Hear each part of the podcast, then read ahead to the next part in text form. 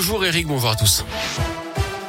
On commence par vos conditions de circulation dans la région. Elles sont fluides actuellement. Attention tout de même à ces ralentissements possibles hein, dans le secteur du pont de Bellerive à Vichy dans l'Allier aujourd'hui. Le pont est inspecté dans ses moindres détails toute la journée.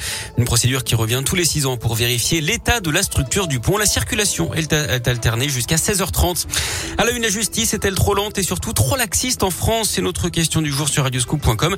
Alors qu'Emmanuel Macron lance les états généraux de la justice aujourd'hui à Poitiers avec des réformes pour remettre à plat le système. La ruine à la pompe, malgré l'exaspération des Français face à la hausse du coût de l'énergie, Bruno Le Maire a indiqué ce matin qu'il restait du travail à faire pour mettre au point un chèque carburant. C'est compliqué à mettre en place, dit-il. Le ministre de l'économie qui préfère cette option à celle d'une baisse des taxes. Une baisse d'un centime représente un demi-milliard d'euros au moins dans les caisses de l'État d'après lui. L'actu dans la région, c'est la fin du port du masque obligatoire dans les écoles de l'Ain depuis ce matin. 12 nouveaux départements ont assoupli les mesures anti-Covid, dont l'Ain et la Drôme dans la région.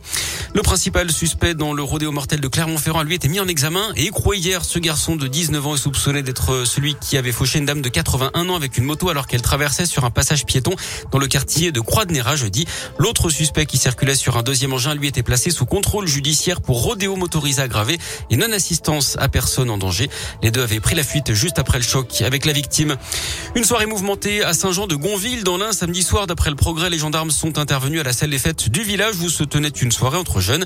Plusieurs bagarres venaient d'éclater. Les militaires avaient été sollicités pour ramener le calme. Lors des contrôles effectués sur place, ils ont interpellé un mineur, un jeune homme de 15 ans, en possession d'un pistolet d'alarme et de plusieurs barrettes de cannabis. Il a été placé en garde à vue.